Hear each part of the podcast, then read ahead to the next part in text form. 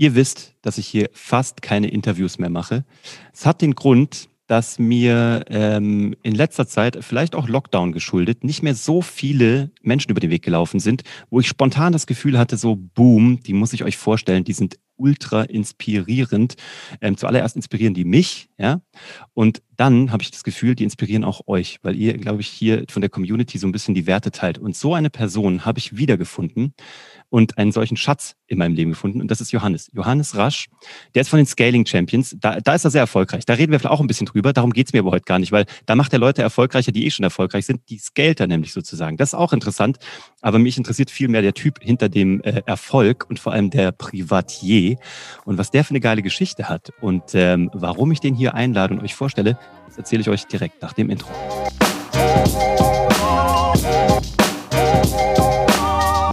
Hallo und herzlich willkommen bei Hashtag Happylist, der Podcast, der sich darum kümmert, dass du alle deine Ziele auf deiner Glücksliste erreichst und zwar sowohl beruflich als auch privat. Deswegen passt Johannes heute hier so perfekt rein, meines Erachtens. Ich hoffe, er sieht das genauso. Ich bin Uwe von Grafenstein und wenn du diesen Podcast noch nicht abonniert hast, ne, dann ist heute ein verdammt guter Tag, um das zu tun. Es ist nur ein Click away und wenn du Lust hast und dir diese Episode gefallen hat, dann lass doch auch gerne Bewertung da. Und wenn du glaubst, dass es da draußen Menschen gibt, die diesen Johannes rasch auch kennenlernen sollten, dann solltest du diese Episode vielleicht weiterempfehlen und diese Person einfach beglücken mit diesem Menschen. Johannes, herzlich willkommen bei Hashtag Happylist. Hallo Uwe und äh, vielen Dank für die äh, tollen Worte. Habe ich mich gerade wirklich sehr gefreut. Ich saß hier grinsend da wie so ein Honigpferd und äh, habe mich gefreut. Dankeschön. Du bist jetzt ja lustigerweise, reist du dich eine meine Dresden-Connection, wie wir gerade festgestellt haben. Mhm. Ich habe dich ja lustigerweise immer irgendwie nach, nach Leipzig verortet. Warum auch immer. Ich glaube, weil eure Company da ist, richtig? Da sind äh, Gruppenteile von uns, genau. Deswegen, gell? Ja. Und deswegen, wir kennen so viele Leute, das haben wir eben gerade im Vorgespräch rausgefunden. Dich kenne ich auch noch gar nicht so ewig lange, aber ich habe das Gefühl, ich kenne dich schon ziemlich lange, lustigerweise. Mhm. Johannes, also es gibt so diese Klassikerfrage bei Hashtag Happylist. Die stelle ich dir jetzt. Was müssen Menschen über dich wissen, damit Johannes das Gefühl hat, sie wissen genau, wer Johannes ist? Also, wo fange ich da an? Ich glaube, zuallererst bin ich schon Unternehmer. Das ist was, was mich total äh, befriedigt, auch an die Grenzen bringt. Aber das ist was, wo meine zwei Werte, nämlich etwas erschaffen, etwas aufbauen und Freiheit, äh, ich gemerkt habe, dass das irgendwie ziemlich gut äh, vereinbar und auch umsetzbar ist. Das gibt mir viel Energie. Im zweiten Schritt bin ich ähm, Familienvater ähm, von einem ähm, sehr, sehr äh, aufgeschlossenem, äh, tollen äh, Jungen, äh, meinem Sohn, äh, der mhm. Vater und gleichzeitig Freund äh, einer wunderbaren Freundin. Und drittens bin ich für mich selbst und vor allem, glaube ich, auch für meine Freunde jemand, der sein Ausgleich, das, ich weiß nicht, ob das ist, abgedroschen ist, aber obwohl wir es viel mit Digitalisierung zu tun haben und mit digitalen Kunden, gehe ich mit meinen Kumpels und Freundinnen einfach raus. Die haben einen alten Steinbruch, der ist geflutet. Dort gehen wir hin ähm, nach Feierabend, machen uns ein Feuer am Wasser, fangen uns Fische und ähm, braten die dann dort und sind unterwegs mit Kanus ähm, und wirklich in der Natur. Und das zusammen, finde ich, macht mich auch so. Das ist das, was mich erfüllt, umtreibt und äh, die, dieses Dreigestirn ist irgendwie das, was mir am meisten Spaß macht in meinem Leben. Total geil. Ist dein Kind dann dabei? Ist der mit dabei beim Fischegrillen? Das wird jetzt immer mehr ein Thema. Der ist ein sehr ungeduldiger ähm, Junge. Ich weiß nicht, wo der das her hat. Äh, das von der Mutter. An der Mutter liegen. Immer von ja, der Mutter. Die, die, schlechten Eigenschaften immer von der Mutter. Das ist bei uns auch so. also nee, das, äh, das, äh, das ist sehr klar verortbar, woher das kommt. Eine gewisse Ungeduld schwingt immer mit. Mhm der ist jetzt noch nicht so der am Wassersitzer und ist aushaltbar, wenn es mal fünf Minuten nicht beißt. Mhm. Wenn dann Action ist, findet er es mega und redet auch ganz viel vom Angeln. Das wird jetzt also immer mehr ein Thema.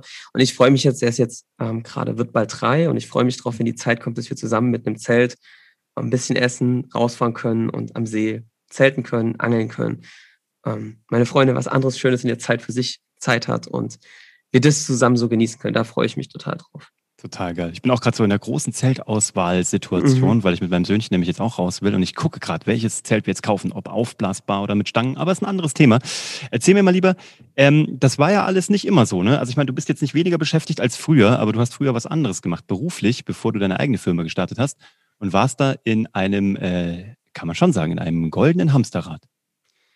Also ich bin ja relativ frisch von der Uni gekommen und mhm. habe, äh, ich bin da, also eigentlich wollte ich immer Meeresbiologe werden. Hm weil ich dachte so, also dieses Umweltthema und auch diese Natur lag mir irgendwie schon immer am Herzen, fand ich immer cool, hat mir Spaß gemacht, hat sich schon wie ein Hobby, also als cooles Hobby angefühlt und wollte ich beruflich machen. Dann habe ich mal geguckt, sag mal, wie viele Stellen Meeresbiologen gibt es eigentlich so pro Jahr in Deutschland? Und wie viele Studienplätze? Es gab irgendwie 90 Studienplätze und eine Stelle, die frei war. So, habe ich schon gedacht, okay, das ist halt hart. Und dann habe ich eher sowas in Umweltmonitoring studiert, habe gemerkt, boah, wenn du das machst, du bist immer der, der irgendwie alles verhindert, ähm, mhm. was gebaut wird und nicht irgendwie hilft, was aufzubauen. Und habe dann so Umweltengineering studiert. Mhm. Also eigentlich mega cool, so erneuerbare Energien, ähm, wie kann man das recycelbar aufbauen, wie kann man wirklich das so clever nutzen, dass es nicht zur Belastung für die Umwelt wird, sondern irgendwie wirklich was hilft. So, habe das gemacht, war dann auch im Energieunternehmen und dann habe ich schon gemerkt, boah, da gibt es schon so ein paar Konflikte. Mit, weiß ich, meiner Persönlichkeit habe ich schon gemerkt, dass ich echt ein richtig beschissener Mitarbeiter so bin, weil mhm. ähm, ich die Regeln immer komisch fand. Ich auch echt, ey, weil es mich immer wirklich an die Grenzen gebracht hat, war, ich habe noch so Situationen, ne, die Leute auf mich zukamen und sagen, hier sind deine 15 Passwörter, alle drei Wochen werden die verändert. Und ähm, das sind noch die ganzen Formulare, die du bitte ausfüllen musst. Und ich bin total an meine Grenzen gekommen. Ich wirklich, ich bin immer ausgerastet, die ganzen Passwörter verlegt, in den ganzen Prozessen voll untergegangen, weil das echt nicht mein Thema ist. Und ich habe dann irgendwann gesagt, ey, ich glaube, Energietechnik, Wirtschaft ist ja so ein kontrollierter Bereich, da gehe mhm. ich unter. IT, habe dann IT-Projekt gemacht, hatte irgendwie mehr in IT, sind dann in Richtung in so einem magentafarbenen ähm, Konzern gegangen. Ähm, und, ach, ach, so eine. Mhm. Mhm, und habe dann dort in so einem IT-Bereich echt ein cooles Unternehmen. Ne? Also wirklich, die machen coole Sachen, sind eher wirklich da ein Schnellboot in dem, um, in dem Umfeld, haben viele große IT-Projekte gemacht, da auch coole Sachen gemacht. Da hat auch nicht alles von funktioniert. Und auch da habe ich gemerkt, so, vielleicht bin ich auch das Problem, dass mich wieder so aufgetreten ist. Kennst, du kennst das mit dem Geisterfahrer, gell? So ja, ja, genau. Ein Geisterfahrer, hunderte. Ja, ja, es sind hunderte Geisterfahrer. Aber da warst, du, da warst du als Consultant, gell? Ja, genau. Und da, äh, so hat sich auch für mich angefühlt, dass ich da echt der Geisterfahrer war. Und die anderen Leute auch echt nicht das Problem waren. Ich war irgendwie das Problem, habe da irgendwie nicht so gut reingepasst. Und dann habe ich mit Kollegen gesagt, ey komm, ähm, wir gründen das aus, wir machen jetzt so ähm, wir haben gemerkt, dass in IT-Unternehmen Wissensmanagement so ein Thema ist. Mhm. Und dann haben wir gesagt, komm, wir machen jetzt einfach das, was wir in den Unternehmen gemacht haben, einfach beruflich, selbstständig. So ist ja voll cool. Wir sind noch jung, lass uns das machen, alle ab, ne, aus der Beratung Leute und auch so zusammen, zack, Vollgas. Und das hat auch echt gut funktioniert, haben dann Mandate bekommen, auch ganz vieles verloren, wirklich alle Fehler, die du dir vorstellen kannst, haben wir gemacht. Und dann ähm, ging das so los. Ne? Ich bin halt wirklich in was reingerannt, was ich nicht kommen gesehen habe. Ich habe mir schon gedacht, dass es viel Arbeit wird. Aber dass es so katastrophal wird, hätte ich echt nicht gedacht, weil ich habe wirklich alles gemacht. Also so typisch Gründer, ne? Mhm. Alles gemacht, ganz viele verschiedene Themen auch. Und es ist ein Ultra-Bauchladen. Ich habe eigentlich alles gemacht, was uns Kunden gesagt haben, mach das. Mhm. Und mich hat es wirklich an die Grenzen gebracht. Ne? Also ich war Vertriebler, der erfahrenste Fachkraft, ich war der, der das Produkt gebaut hat, also wir hatten kein Produkt, die Dienstleistung gebaut hat. Mhm. Alles in einem. Es war wirklich einfach krass. Ich habe dann 100 wie, Stunden wie die Woche war, gearbeitet. Wie alt warst du da? Ich glaube, da war ich damals 25. Okay, krass. Mhm. 26. 100 Stunden die Woche, nicht schlecht. Ja. Also ja. es war wirklich, ich habe nicht geschlafen. Am Wochenende durchgearbeitet, mhm. Projekte vorbereitet, Kost, also ey, es gab Beispiele. Wir haben für einen sehr großen Konzern ein Konzept gebaut. Mhm. Wochenlang. Die gesagt, geil, ne? Wir waren ja 25 Jahre. Und dann sollten wir was planen, haben das übelst gemacht, fisch vorbereitet. Und am Tag vorher, vorm Kickoff, sagen die uns ab. Kein oh. Vertrag gehabt. Es ging um 100.000 Euro. Und das war wirklich diese Tiefschläge, die kamen da wirklich äh, reihenweise. Mega viel gearbeitet. Der Erfolg war nicht so, dass wir sagen, ey, geil. Es war wirklich krass. Und was war der nächste Schritt? Das war ja noch nicht das, das waren noch nicht die Scaling Champions, gell? Oder war das der, nee, nee. Das, hat sich das daraus entwickelt? War es das gleiche genau. Team oder wie hast du das dann weitergemacht? War, es war das gleiche Grundteam, die gleichen drei Leute mit anderer Besetzung noch dazu. Ja, und dann gab es so ein Turning Point in meinem Leben, der mich wirklich an die Grenzen gebracht hat. Ähm, das war damals so im, im November, Ende November, ich, boah, wann war das? 2018 nee, ja, 2017 oder 2018. Und ich stand in dem Workshop mit Führungskräften, habe den gehalten, war auch alles cool und ich habe mich damit so schlapp gefühlt, immer voll fertig. Ne? Alle haben mir gesagt, ja gut, 100 Stunden die Woche, da haben wir eine Idee, wo das herkommt, ja. Mir hat irgendwie auch immer das Bein so gejuckt und so und ich bin ich halt hingegriffen und da war so ein Huckel, ne? Und da habe ich gedacht, okay, ist halt nichts. Und da habe ich erst mal zwei Wochen weitergearbeitet natürlich. Und ich hatte damals einen sehr guten Kumpel von mir, und der hat sich immer schon ein bisschen Sorgen gemacht um mich und der hat mir damals gesagt, Johannes, mir reicht's jetzt, du gehst jetzt zum Arzt und ey, ich will kein Aber hören. War dann beim Arzt, hab gesagt, hier, guck dich das mal an, ich habe immer so Mittelohrentzündung und so, war richtig schlimm. Mhm. Und er meinte dann, ey, komm, ich gucke mir das an. Kurz, man kann das jetzt relativ klar abkürzen. Der Arzt hat gesagt, äh, yo, also der, der, dessen Mine hat sich auf einmal verändert. Der hat gesagt, ja, das könnte jetzt was einfach sein, das muss aber auch nicht. Machen wir mal eine Biopsie, aufgemacht, angeguckt, saß dann mit meiner Freundin bei der Ärztin. Und die Ärztin sagte so, Herr Rasch, ähm, wie alt sind Sie jetzt? Ich gesagt, äh, 25, äh, 26 ungefähr, 27. Ähm, Sie haben Lymphdrüsenkrebs. Und zwar ähm, ähm, wissen wir nicht in welchem Stadium, aber das ist auf jeden Fall Lymphdrüsenkrebs. Und das ist einerseits eine gute Nachricht, ich weiß nicht, der schlimmste Krebs ist, aber das ist jetzt auch mit 26 nicht die Nachricht, die man wahrscheinlich hören will. Mhm.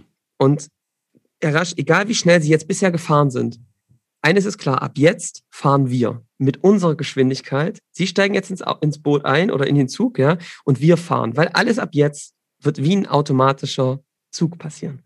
Krass. Und das war krass. Meine Freundin saß daneben, die war vollkommen fertig.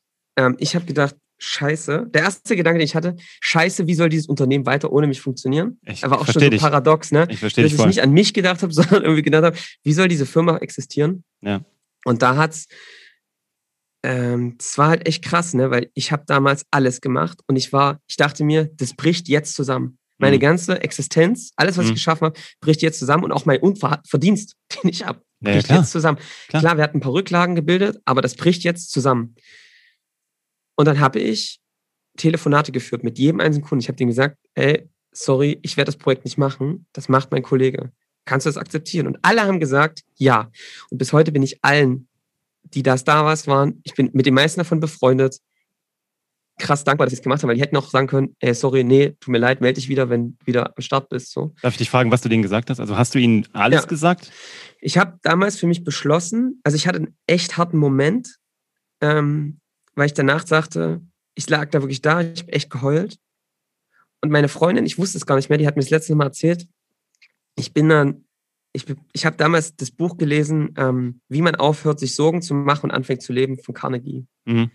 Und der beschreibt halt, du musst durch das schwarze Loch gehen. Du musst akzeptieren, dass das Schlimmste eintreten wird und dann guck, dass es das nicht passiert.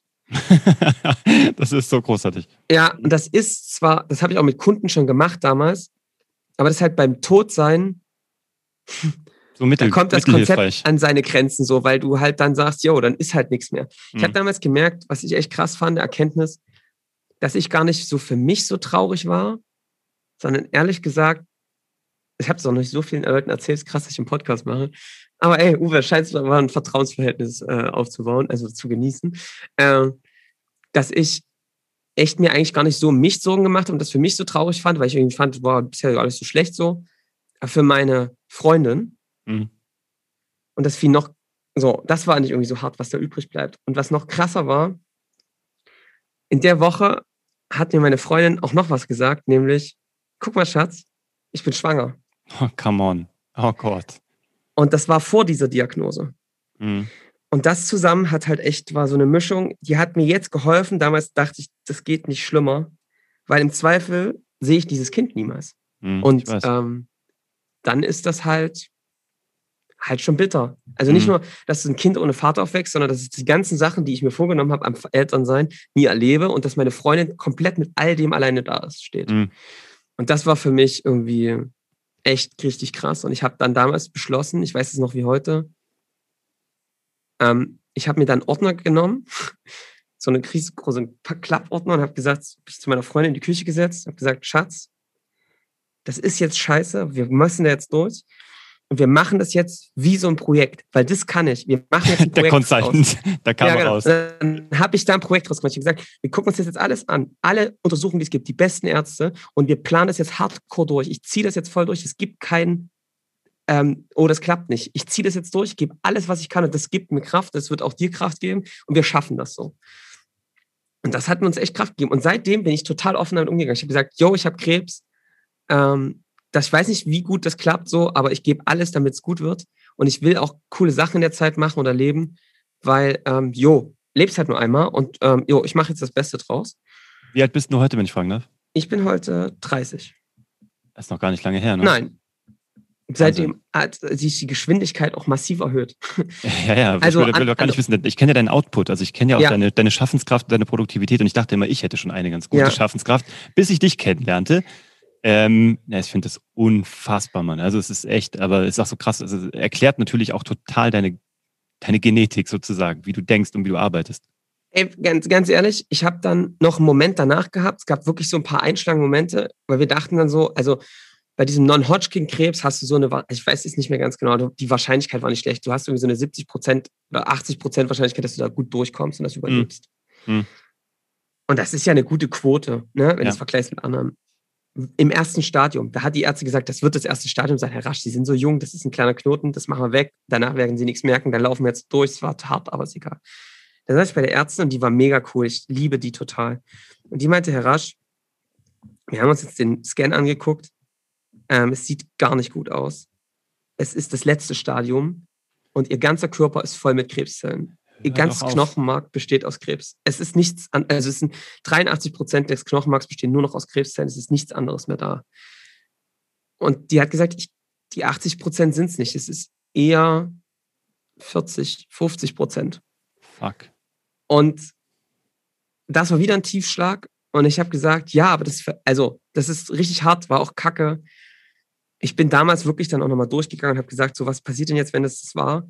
Und damals ist noch was Interessantes passiert. Ich habe so eine Art, ähm, wie bei so einer Waage, wenn man so auf dieses Tear draufdrückt, so mhm. auf Null. so, gesagt, so, das ist jetzt die Linie. Mhm. Alles, was jetzt kommt, ist Plus.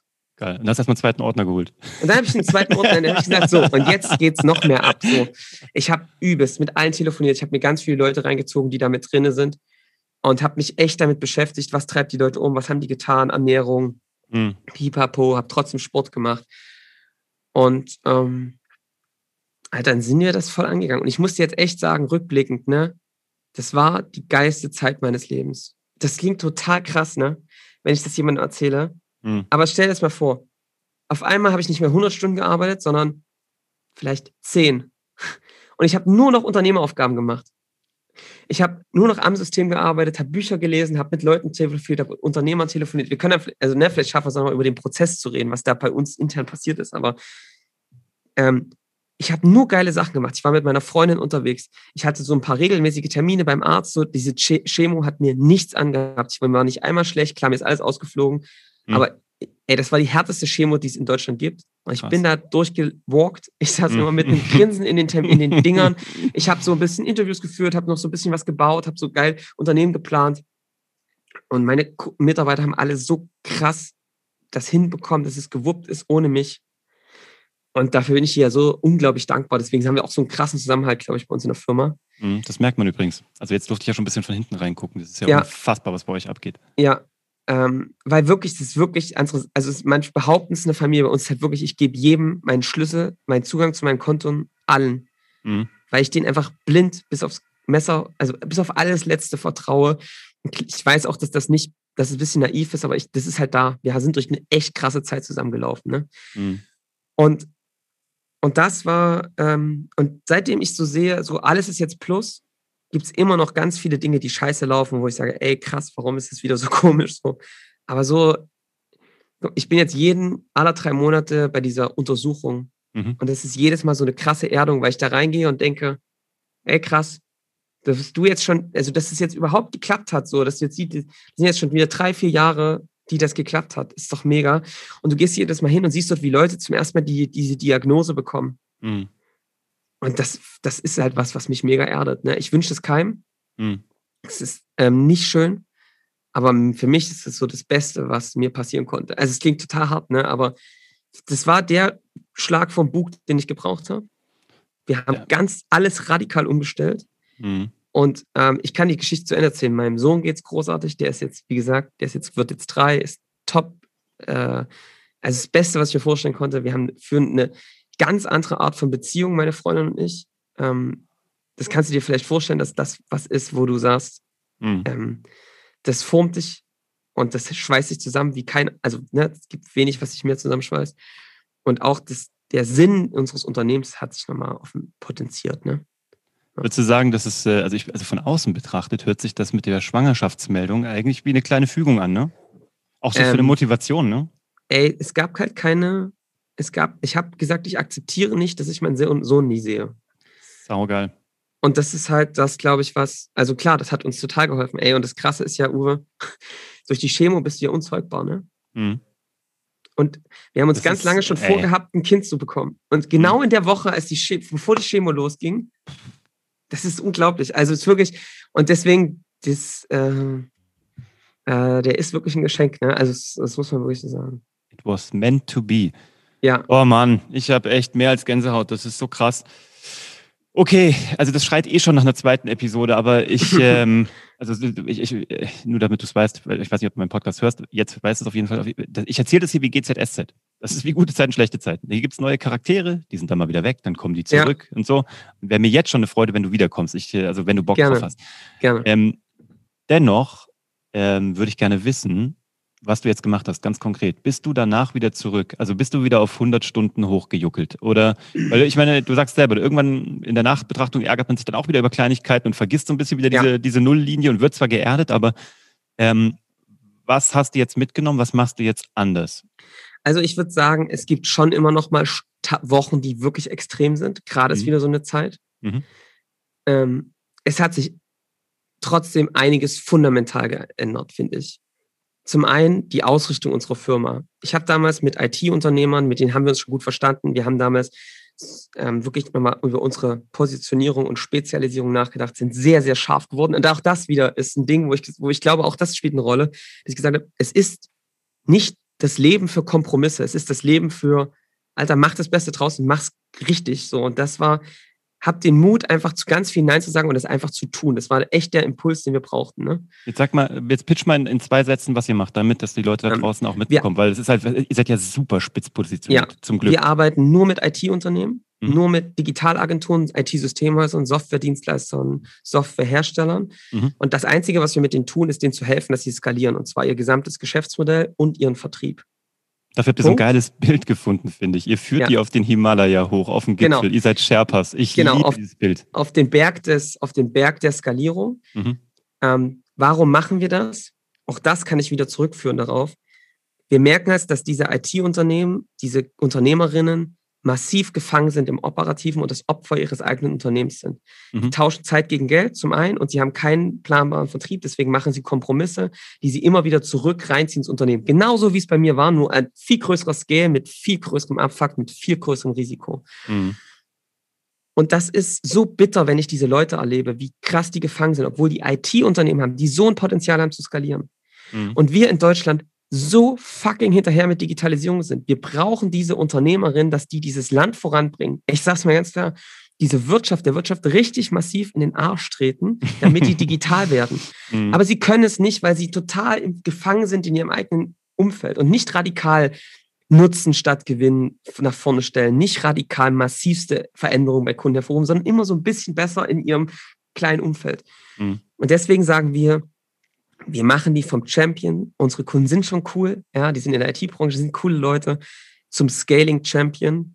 Und das ist das, wofür wir stehen. Das ist das, was wir jeden Tag tun, dass diese Unternehmen als Geschäftsmodell skalieren, auf einen Fokus schaffen in dem, was sie tun, wiederholbar Kunden zu führen, sich wirklich rauszusuchen, mit wem wollen wir arbeiten, wo ist es authentisch, wo macht es uns Spaß und Sinn und warum machen wir das? Damit die sich auch rausziehen können aus dem Operativen, damit die ein System schaffen, wo sie am System arbeiten können. Es ist wirklich nicht nur, und das ist das Wichtige, dass wir das nicht behaupten, damit wir mehr verkaufen, mhm. sondern es fucking wirklich tun mit Kunden. Wir haben auf einmal Kunden, die haben jetzt ihr Unternehmen verkauft oder die Arbeit, die haben so ein geiles Führungsteam und so ein geiles System gebaut, dass die wirklich nicht mehr im Unternehmen arbeiten. Ich habe einen Kunden, der reist durch Deutschland, an Lieblingsorte fährt er und arbeitet von dort aus an der Strukt Weiterentwicklung seines Unternehmens. Mhm. Und was machen die in der Zeit, wo sie nicht in ihrem Unternehmen arbeiten? Die sitzen auf einmal in Schulen und helfen Kindern, digitales Unternehmertum zu lernen. Die sitzen auf einmal bei Startups drin und sagen die, was die gelernt haben auf diesem Weg. Die sitzen auf einmal in der Politik und treiben digitales Unternehmertum. Und da sage ich mir, Alles geil, wenn gemacht. wir das schaffen, ist es das, was wir tun. Mehr nicht. Ich habe jetzt auch ein paar von denen übrigens schon kennengelernt. Ne? Ich kann das jetzt mal tatsächlich bestätigen. Also nachdem ich bei euch im Podcast war, übrigens du da draußen, wenn du das noch nicht weißt, äh, also hier gibt es einen großartigen Podcast von den Scaling Champions, den äh, Johannes zusammen mit Erik macht. Den müsst ihr euch reinziehen. Den werde ich Yes. yes. unten drunter auch verlinken. Der ist richtig geil. Und ihr findet die übrigens auch, ich sage es nur jetzt schon, unter scalingchampions.com. Ja, ne? Scaling-champions.com, genau. Ja, aber auch überall. Egal, wo Ja. ihr das eingebt, ihr kommt da sowieso hin. Also von daher, guckt euch das mal an. Also wenn du da draußen gerade aus dem IT-Bereich bist, aus dem Digitalbereich bist, aus dem Softwarebereich bist, dann ähm, guck dir das an, weil ich, ich habe jetzt wirklich, ich war bei euch im Podcast, darauf kam jemand aus eurer Kundengruppe auf mich zu, hat mich in seinen Podcast eingeladen, Ja. was unfassbar schön war. Also ich, das war datengetriebener Geil, ne? Ich habe über datengetriebenes Storytelling Ja. geredet und irgendwie, wir haben uns sofort verstanden, obwohl wir echt, wir kommen, also diametraler kannst du nicht auseinander sein von den Inhalten. Und es war mega. Daraufhin hat sich jemand anders aus Hamburg gemeldet, der Thorsten, der auch mit euch zusammengearbeitet hat, der auch, äh, je, wo man hinkommt, ihr hinterlasst eine Schneise der positiven Verwüstung, möchte ich sagen. Ja, geil, ey. Ja, wirklich, die Leute sind echt geflasht und ich habe jetzt echt viele kennengelernt und zwar so total random. Jetzt nicht irgendwie so nach dem Motto, du hast mir nur die zehn Guten gezeigt, sondern ich habe Leute von sich aus gefunden, die auf mich zugekommen sind, mit denen ich über dich geredet habe und über euch und alle so, oh ja, krass und so voll geil und die haben es voll drauf und die haben voll den Unterschied gemacht. Aber ist das eine Mindset-Geschichte oder was gibst du denen? Ich meine, klar, Skills und so, aber wie viel ist Verhältnis? Ist generell für mich auch so als Unternehmer immer die Frage, wie viel ist, in, also ist Wissen, ist Anwendung, bla, bla, bla, also ist, was davon ist Mindset, was davon ist Wissen? Also wo ist der größte Hebel in deiner, ich meine, du machst es jeden Tag. Ja.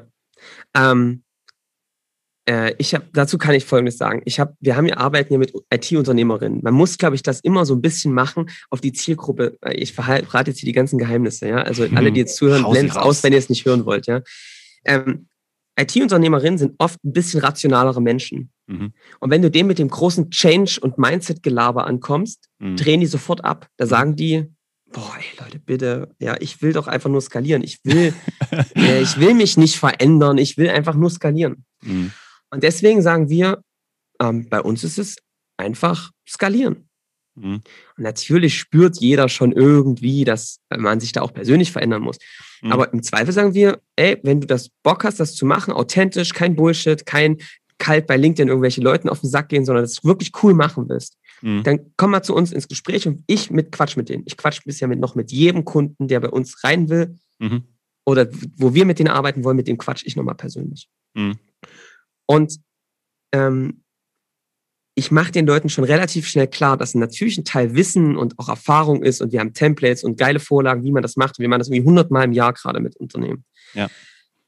Aber dass es dieser Weg auch so ist, dass sie das danach alleine können müssen. Mhm. Dass wir, und das kommt dieses Sherpa-Bild. Dass wir gern mit denen einmal einen Berg hochlaufen, ja, und Mhm. wir die auch mal über eine Klippe kurz drüber tragen. Mhm. Aber erstens, wer nicht wirklich auf den Berg hoch will, wird den Aufstieg zum Himalaya nicht schaffen. Mhm. Das heißt, ich brauche Leute, die ambitioniert sind. Das Mhm. ist wichtig. Und zum Zweiten brauche ich Leute, die nicht sagen, okay, ich habe schon mal, ähm, war schon mal im Erzgebirge und ich habe schon mal ein Bild von Mount Everest gesehen. Ich weiß, wie man da hochklettert. Die, Mhm. die das machen und glauben, sie sind schon die Helden der, im Erdbeerfeld, sind auch nicht unsere Kunden, weil die werden diesen Weg safe nicht schaffen. Also kann ich Mhm. schon jetzt garantieren. Mhm. Wir brauchen Leute, die sagen, ich will da hoch. Es gibt nicht die Frage ob, sondern nur wie. Und das will ich von euch lernen.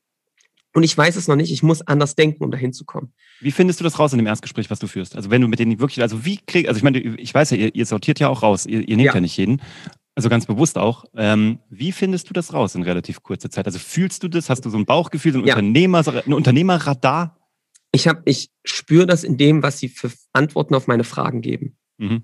Wenn ich die zum Beispiel frage, was willst du mit deinem Unternehmen erreichen in einem Jahr? Und dann stelle ich zum Beispiel auch so eine Frage, bist du eigentlich bescheuert, dass du ein Unternehmen gegründet hast? Das ist nicht viel zu risikoreich. Mhm. Geil. Warum machst du das? Bist du bekloppt? Mhm. Und dann sagen die mir, naja, wir wollten halt mehr Geld verdienen. Ich sage, okay, habt ihr das jetzt gemacht? So, was passiert denn jetzt danach? So, und manche sagen halt echt, ich habe das mit der Idee gegründet, frei zu sein. Das tritt jetzt aber nicht ein. Das ist mega beschissen. Ich will Mhm. das aber trotzdem noch. So, und Mhm. dann merke ich, ne, also, und natürlich hat man Gespür, so, ey, keine Ahnung, ich telefoniere im Jahr mit 300 Unternehmern, 400, 500, keine Ahnung, ne, wie viele das sind. Das sind halt echt viele. Und äh, du merkst es schon, was die Leute so, was die für ein Mindset sind. Und ich, ja, vielleicht habe ich auch so einen kleinen Arschlochradar, ne? Also das kriegst du schon mit, wie die Leute mit dir umgehen und wie sie so über ihre Mitarbeiter und, und andere reden.